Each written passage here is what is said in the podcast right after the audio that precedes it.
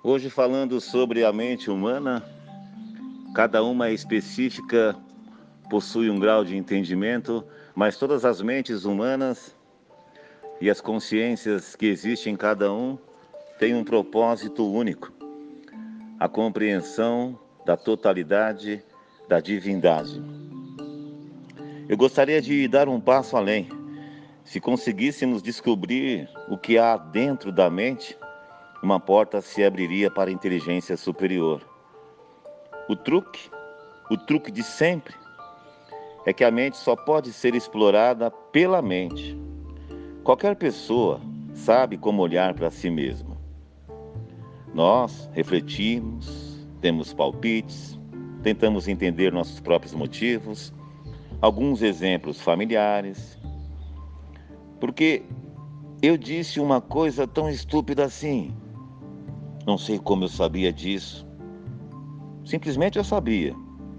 O que me fez comer aquilo? Conhecer a mente não é fácil.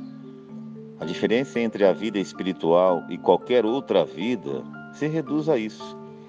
Na espiritualidade, você descobre o que é a mente de verdade. A consciência explora a si mesma e, longe de chegar a um beco sem saída, os mistérios se revelam. Só então a sabedoria floresce. O reino de Deus está dentro de nós. Estas não são afirmações de fatos objetivos. Não podem ser deduzidas por meio da computação. A mente olhou fundo em si mesma e descobriu sua fonte, que é transcendente sobre a presença de Deus, há em Hebreus, capítulo 11, versículo 3, que pode ser visto não foi feito do que é visível. Se você quiser, pode comparar essa afirmação com a física quântica, mas no final, a origem é outra. É a capacidade da mente conhecer a si mesma. Esta também é uma suposição que não pode ser comprovada. Contudo, o que nos salva é que essa afirmação específica é verdadeira.